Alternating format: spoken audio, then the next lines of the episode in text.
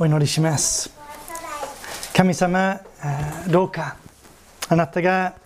あなたの御言葉である聖書を通して私たちに語って私たちに恵みを与えてくださいますようにどうぞお願いいたします。私、このものをあなたが助けて私が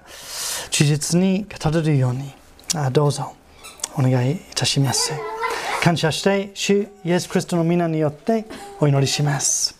アーメン。えー、今日の箇所の4節にですね、あのダニエル4章の4節に、えー、こうあります。私、ネブカダネツァルが私の家で心安らかに過ごし、私の宮殿で繁栄を極めていた。えー、現代の社会では、え、まあ、このネブカダネツァルの、えー、状態が幸せそのものと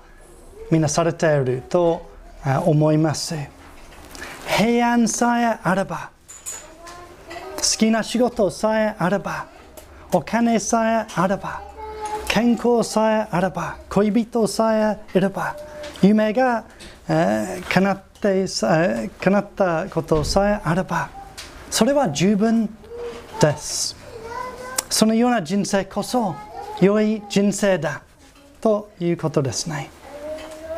しかし心の安らぎ安らぎや繁栄が私たちの最も重要な問題をごまかす恐れがあります。ネブカラネツァルの安らぎと繁栄が彼の危険であり彼の呪いとなりました心安らぎに過ごし繁栄を極めていたネブカダネツァルの人生の中で神様がどのように働かれたかを見ていきたいと思います。ダニエル4章は、まあ、聖書において、えー、ユニークな箇所ですね。あの神の都と呼ばれていたエルサレムを滅ぼし、その民であるユダ、イスラエルをあの征服し、偽りの神々を拝んでいた王によって書かれたからです。しかも驚くべき内容の手紙ですね。えー、3章でですね、あのすべての民族、国民、言語の者たちが自分が作った像の前にひれ伏して拝むように命じていたネブカダネッツァル王はこの手紙ですべての、まあ、全ての民族、国民、言語の者たちあってのこの手紙で誠の神様を褒めたたえています。3節その印のなんと偉大なことよ。その奇跡のなんと力強いことよ。その国は永遠にわたる国。その主権はいよいよ限りなく続く。あのように。そしてこの手紙の中で、えー、自分の罪と弱さを自分の最も恥ずかしいと見える経験をそして、えー神様がどのように自分を救ってくださったかを帝国のみんなに知らせますね。ネブカデネッツァルが。しかもそうすることを喜びとしていると2節にあります。神様を証しするためであれば自分の弱さ、自分の失敗、自分の罪を喜んで話す、えー、という姿勢ですね。まあ、岸田総理大臣やあの天皇陛下からこのような手紙が皆さんのポストに届いたら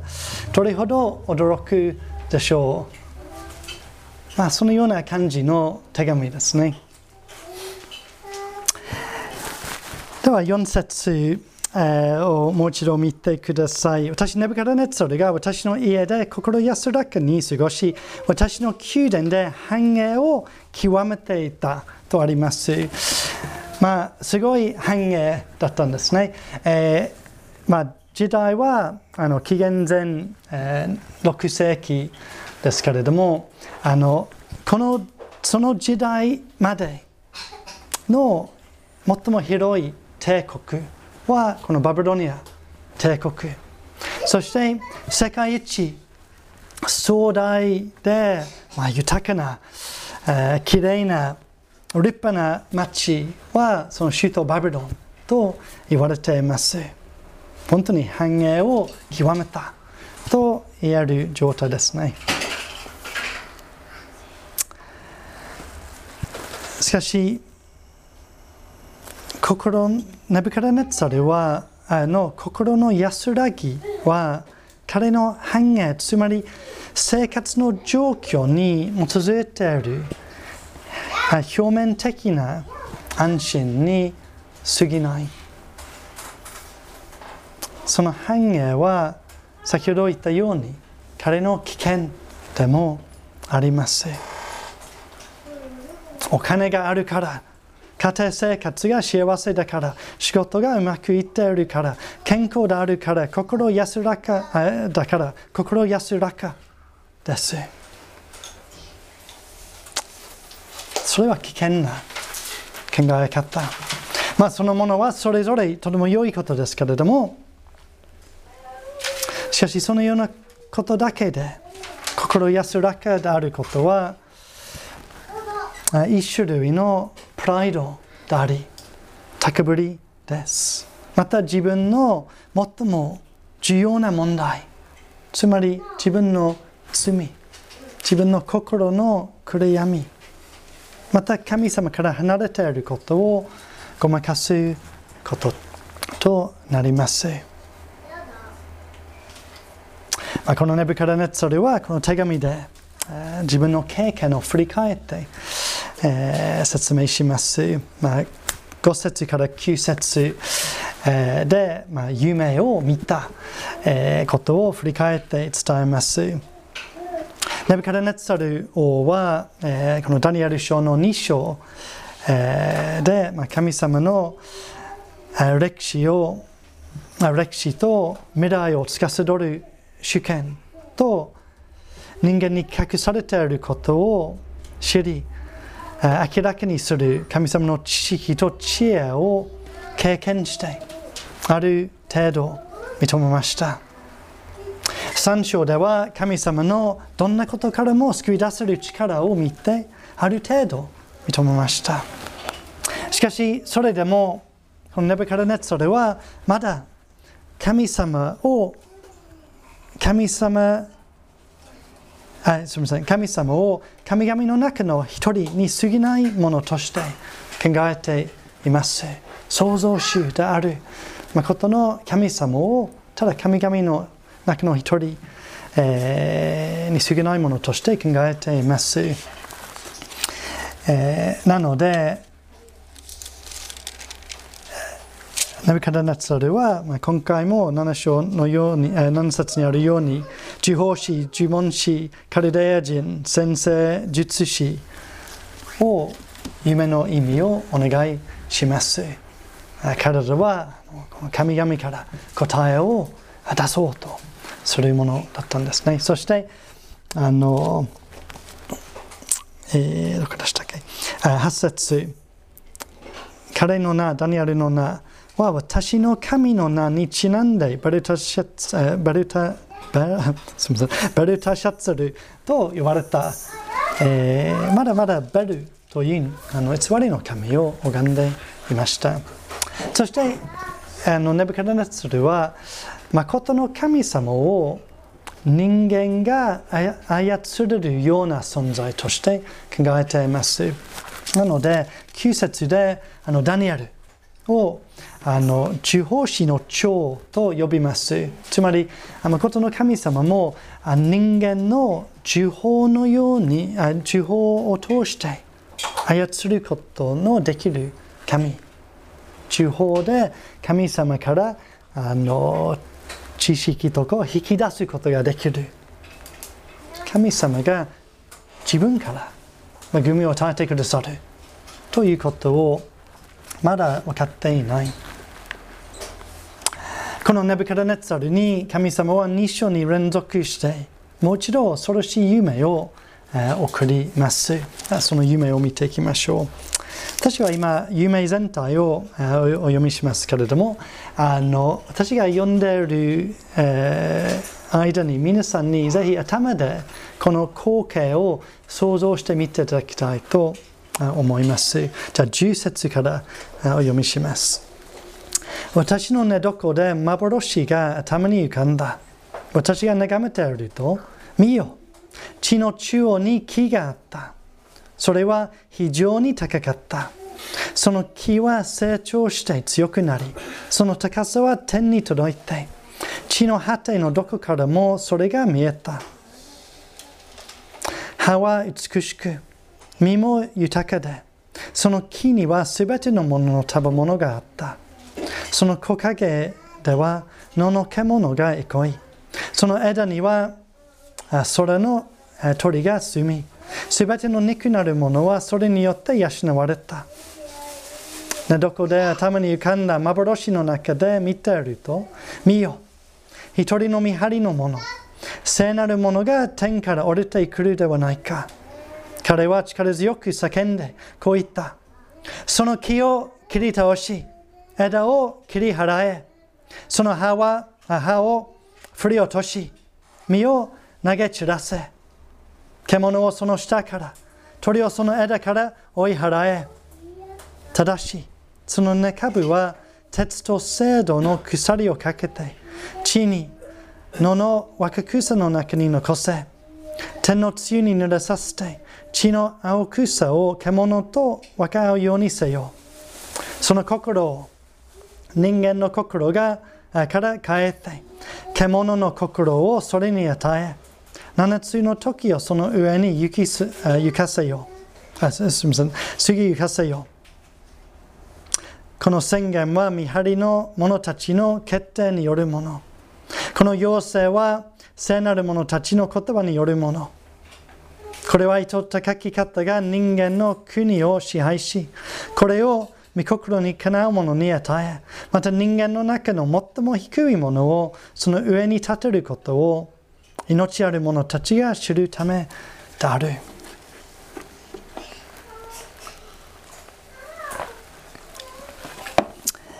19節にあのその夢を聞いたダニエルの反応があります。その時、バレタシャツァル、ダニエルと言われた、ごめんなさい、聞かれています。バレタシャツァルと言われていたダニエルは、しばらくの間、驚きすくみ、いろいろと思い巡らして動揺した。王は話しかけた。バレタシャツァルよ。この夢とその意味のことで動揺することはない。バレタシャツァルは答えた。我が主よ。どうかこの夢があなたを憎む者たちに当てはまり、その意味があなたの敵に当てはまりますように。ここで、えダニエルの愛が見られます。自分の国を滅ぼしたネブカダネツァル王にまで愛を示すダニエルです。神様の御手のもとでネブカダネツァルが辛い経験をしなければならないことと分かったダニエルは深く共感して心が動揺しました。そして伝えたくない気持ちもありながら、神様からのメッセージであり、ネブカダネツァルには聞く必要があるメッセージであることが分かり、愛を込めて、ダニエルはその意味を、伝えます。20節から27節にその意味があります。神様がダニエルに表してくださった意味です。20節から22節までこの豊かな木イコールネブカダネツァルということが分かります。繁栄を極めたネブカダネッツァルのその繁栄を描くイメージです。で23節から25節まで。見張りのもの、聖なるもの、つまり神様から使わされる見つかいが神様の決定をこのネブカダネツァルの上に下します。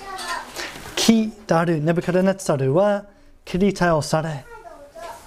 滅ぼされて中部だけが残ります。それからちょっとイメージが変わりますけれどもネブカダネツァルが動物のようになります。まあ実際にそれがどうなったかが33節に書かれています。この言葉は直ちにネブカダネツァルの上に成就した。彼は人の中から追い出され牛のように草を食べその体は天の露に濡れてついに彼の髪の毛はわしのように爪は鳥のように伸びた。つまり神様はネブカダネツァルの表面的な平安をかき乱しその高ぶりと傲慢の懲らしめ、まあ、懲罰教訓を与えられます与えられます。ではこの懲らしめの目的は何だったのでしょうか？3つのことが書かれています。まず25節。あなたは人間の中から追い出され野の獣と共に住み牛のように草を食べて天の梅雨に濡れることになります。こうしてあなたの上あごめんなさい。そこまでですね、えー、まずナビカラネツルが自分を知ることは目的の一つです。私たちも自分を知らなければなりません。ナビカラネツルと同じことを知らなければなりません。何でしょうか？まず私たちは動物と同じように神様に作られた被造物である。ことナブカダネツァルの場合自分が人間に過ぎないことを学ぶため人間性を奪われなければなりませんでした次に自分の命も能力も権力もその全ては神様に与えられたもの神様にいただいたものであることを知らなければなりませんそして12節にあるようにネブカダネッツァルは、まあ、ある意味でバビロン帝国に住んでいるものを保護する役割が与えられていました。しかし33節から分かるように神様の助けがなければネブカダネッツァルは自分を守ることすらできませんでした。つまり自分は神様を必要としているものだと知らなければなりませんでした。私たちもそれを知らなきゃならない。すべてのことにおいて私たちは神様の導き合い助けを必要としています。2つ目の目的はネブカダネツァルが神様を知ることです。私たちも神様を知らなければなりません。25節の後半こうしてあなたの上を7つの時が過ぎゆきついにあなたは糸高き方が人間の国を支配し、これを見心にかなうものにお与えになることを知るようになります。神様は糸高き方。他のすべてのものよりはるかに優れているお方。人間が頑張るべき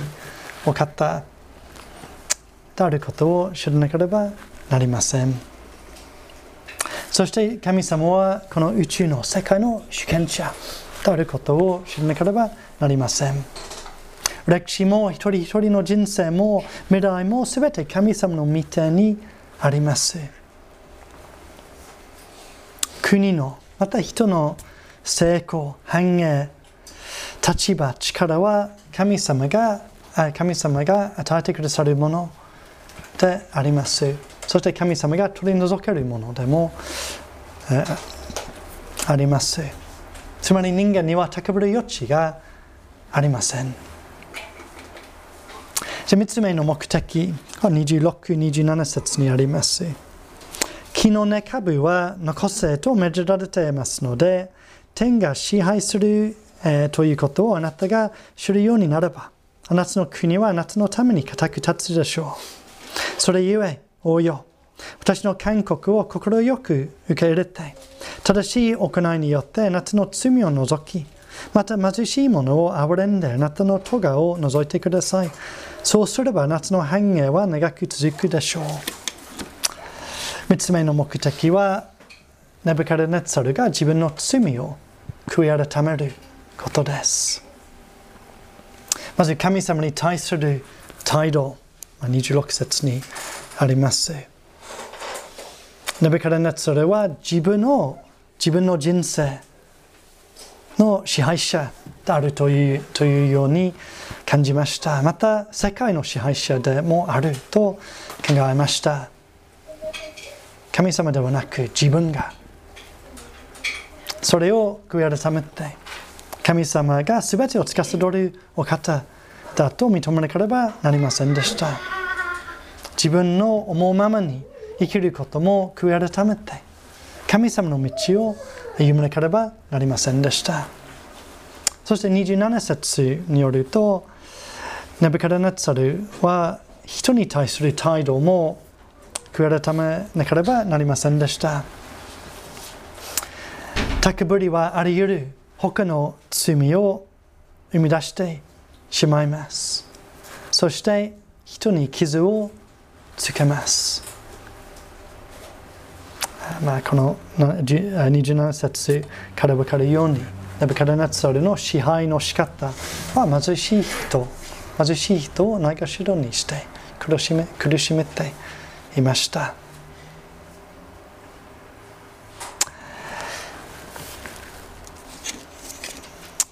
なので、ダニエルはネブカデネツァルに勧告をします。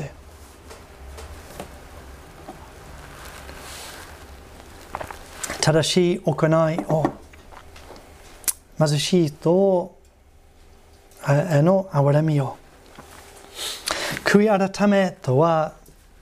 生き方を変えることを意味しています。ネブカデネツァルが自分を低くし神様をあがめプライド、高ぶりをはじめ自分の罪を悔い改めたらどうなるのでしょうか彼は救われる。彼は祝福される。彼は変えられる。とあります。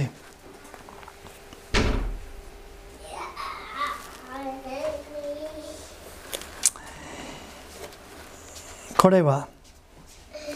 懲らしめ、神様の懲らしめの最終的な目的です。私たちの救いと祝福。この人生における救いと祝福もそうですけれども、永遠の救いと祝福にも当たります。まだイエス様を信じていない誠の神様に従っていない方は、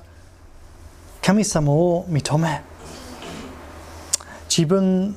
が神様あ、イエス様の救いを必要としていると意識して、罪を悔い改めるように導かれるため、場合によって神様の懲らしめが必要です。その懲らしめ、懲らしめがなければ、その人は神様に帰らずに生き、その罪を抱えたまま死に、永遠に滅びてしまいます。幸せそうな人、安心して生きている人にも救われる必要があります。ネブカラネツルのように、その神様なしの安心、幸せが危険であり、呪いとなる恐れがあります。しかし、神様に変えていくと、改めると救われます。永遠の命、祝福、神様との交わりが与えられます。そして、クリスチャンも、イエスも信じている人も、神様の苦しめを必要としています。ヘブル人の手紙2章、12章、5節から12節をちょっと11節までちょっとお読みします。そしてあなた方に向かって子供たちに対するように語られたこの励ましの言葉を忘れています。我が子よ、主の訓練、この訓練は、あのという言葉は、あの懲らしめとも訳すことができますね。我が子よ、主の訓練を軽んじてはならない。主に叱られて、気落ちて、え、はならない。主はその愛する者を訓練し、受け入れるすべての子に鞭を加えられるのだから、訓練として耐え忍びなさい。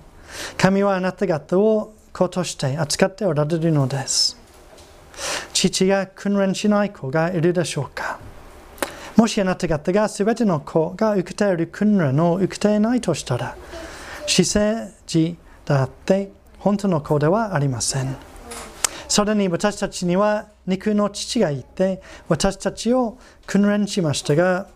私たちはその父たちを尊敬していましたそれならならなおのこと私たちは霊の父神様に服従して生きるべきではないでしょうか肉の父はわずかの間自分が良いと思うことに従って私たちを訓練しましたが霊の父は私たちの益のために私たちをご自分の清さに預からせようとして訓練されるのです。すべての訓練はその時は喜ばしいものではなく、かえって苦しく思われるものですが、後になるとこれによって鍛えられた人々に義という平安の実を結ばせます。これは誠の平安ですね。神様の苦しめは辛いかもしれません。苦しいかもしれません。耐え難いかもしれません。しかし、苦しめられなければ、私たちはもっと辛い目に遭い、危険な道を踏み出してしまい、それを歩み続けるとしたら、永遠に滅びます。それに対して神様の苦しめを受け入れて、罪を悔い改めてそれは私たちのまた周りの人の大いなる祝福と喜びとなります私たちが罪を犯さないように前もって苦し苦しめる時神様の苦しめは予防接種のようなものですねちょっと痛いんですけれどもでも重い病気から救われます。また罪を抱えている人、罪の真っ只中にある人への懲らしめは手術のようにのようなものです。大変な経験ですけれども、命が救われます。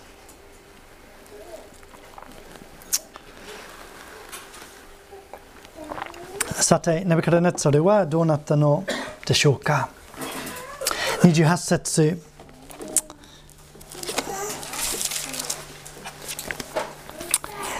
私、ネブカダネッツァル、あ、すみません、じゃなくて28節。このことはみんなネブカダネッツァルをのみに起こった。えー、神様の決定的、あすみません、神様のあの決定通りに進みます。3章15節で、ネブカダネッツァルは、どの神が私の手からお前たちを救い出せるだろうかと誇りました。しかし神様がその手から救い出しました。ここでネブカダネツァルも私たちも知らなければならないのは神様の御手から救い出せるのは神様ご自身のみであることまた罪から私たちを救い出せるのも神様イエス様ののみであるということです。29節30節をご覧ください。ネブカダネッツァルがダニエルの勧告を受け入れたのでしょうか12ヶ月経ってバビロンにある王の宮殿の屋上を歩きながら王はこう言っていたこの大バビロンは王の家とするために、また私の意向を鍵やすいために、私が私の権力によって建てたものではないか。残念ながら、聞き入れないで、高ぶりをためませんでした。この30節の言葉で、高ぶり、プライドの性質がわかります。まず、高ぶりの要素の一つは、ネブカラネツァルのように自分の名誉のために生きることです。自分の名誉のために生きることです。人に褒められること自体はとてもいいことですね。それは素晴らしいことですけれども、人に褒められるように自慢することは高ぶりです。神様のことまた人のことより自分がどのように見られるかに関心を持つことも高ぶりです。自分が成功することを最も大事なこととして考えることも高ぶりです。自分が他人より優れたものだと考えることも高ぶりです。思い上がることも、えー、もちろん罪です。自分の益を第一にして生きることも高ぶり自分の意向を鍵やすいために生きることは神様よりも人よりも自分が世界の中心的な存在であると考えることになってしまいますしかし私たちは神様の栄光を示すために作られ、救われました。イザヤ書43章の7節にこうあります。私の名、これは神様ですね。私の名で呼ばれるすべてのものは、私の栄光のために、私がこれを創造した。これを形作り、またこれを作った。この神様の言うことは、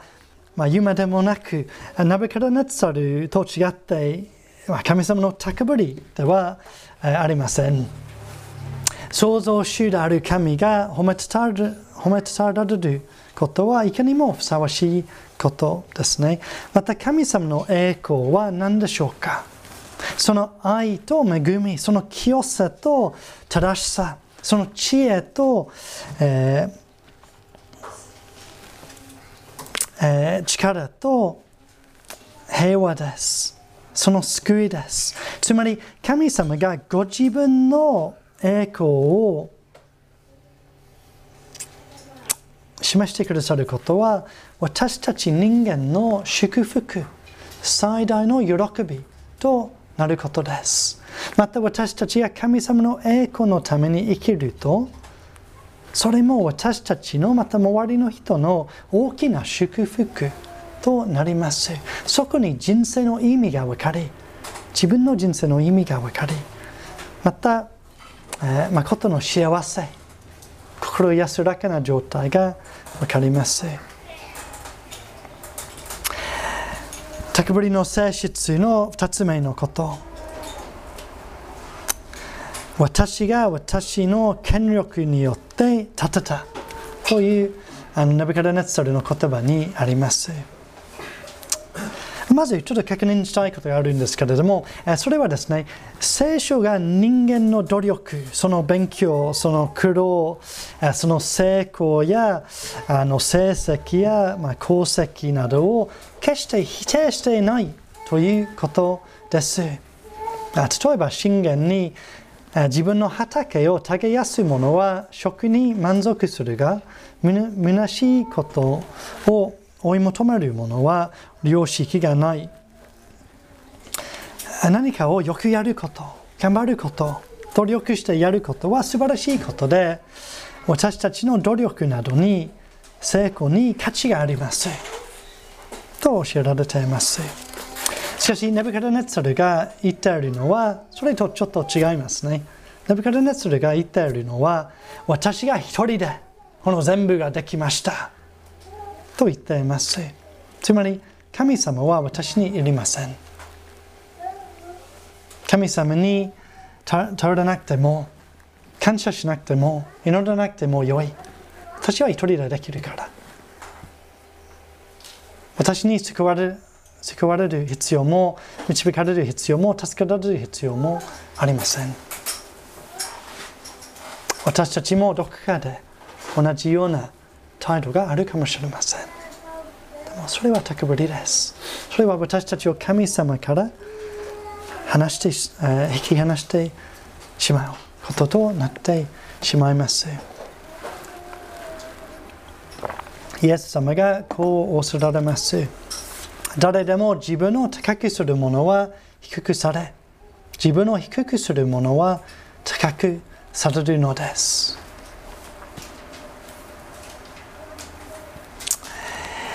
ネブカダネツァルはまさにそうでしたネブカダネツァルは低くされましたしかしその後高くされます高くされた時はいつだったのでしょうか34節その期間が終わった時私ネブカデネツァルは目を上げて天を見た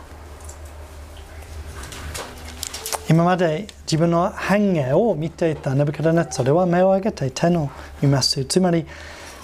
神様を糸高き方として認めて崇めた時彼が解放され救われ体で高くされました。そのナブカダネツァルは神様を告白し褒めたたえます。34節の後半からお読みします。すると私に理性が戻ってきた私は糸高き方を褒めたたえ永遠に生きる方を賛美し褒めたたえたその主権は永遠の主権その国はよよ限りなく続く地に住む者はみんな亡き者とみなされる。この方は天の軍勢にも地に住む者にも御心のままに報える。御手を押しさえて、差し押さえて、あなたは何をされるのかという者もいない。では最後にとても短く、この箇所からイエス様のことを学んでいきたいと、思います。あすみませんそれをする前にネブカデネツレの手紙を通してバビロン帝国のどのぐらいの人が救われ誠の神様を知るようになったのでしょうか。今日イエス様を見ていきましょう。17節にですね、えー、こういう言葉があります。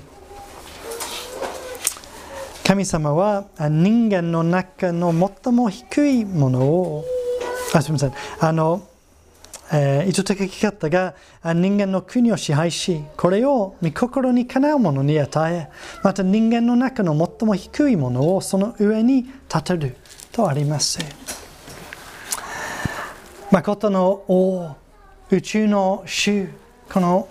世界のすべての国の主はどなたでしょうかそれはイエス様です。イエス様ほど偉大な人はいません。永遠の神の子ですから。しかし、ナブカルネツァルと全く違って、イエス様は自分を高くする方ではありません。プレピ人の手紙2章にこうあります。キリストは神の見姿であられるのに、神としてのあり方を捨てられないとは考えず、この自分ご自分を虚しくして、しもべの姿をとり、人間と同じようになられました。人としての姿を持って現れ、自らを低くして、死にまで、それも十字架の死にまでしておられました。それゆえ、神はこの方を高く上げて、すべての名に勝る名を与えられました。それはイエスの名によって、天にあるもの、地にあるもの、地の下にあるもののすべてが膝をかがめ、すべての下がイエス・クリストは主ですと告白して、父なる神に栄光を期するためです。そのような王に従いたいですね。そして、メッセージの頭の中、頭で表面的な心安らかな状態の危険性また虚しさをちょっと見ました誠の平安を与えてくださるのはイエス様のみです。イエス様がこういう言葉を私たちにも恐れています。あなたの信仰があなたを救ったのです。安心していきなさい。神様の前に自分を低くして罪を悔い改めてイエス様の救いをいただいて初めて。自分の罪が許された。平安裁きが自分から取り除かれた平安神様が自分の天の父として共におられいつも愛を注いでくださっていることを知る平安永遠の命に向かって生きている確信の平安イエス様と歩む何にも負けない平安を知ることができます。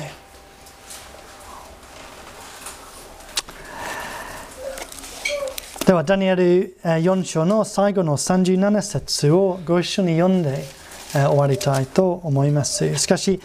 この37節に私、ネブカデネツァルがあるんですけれども、ネブカデネツァルではなく自分の名前を入れていただきたいと思います。では37節をご一緒に声を出して読みましょう。はい。今、私、ジョンは天の王を賛美し、あがめ、褒めてたえる。その見業はことごとく真実であり、その道は正義である。また、高ぶって歩む者をへりくだらせることのできる方である。応答の祈りを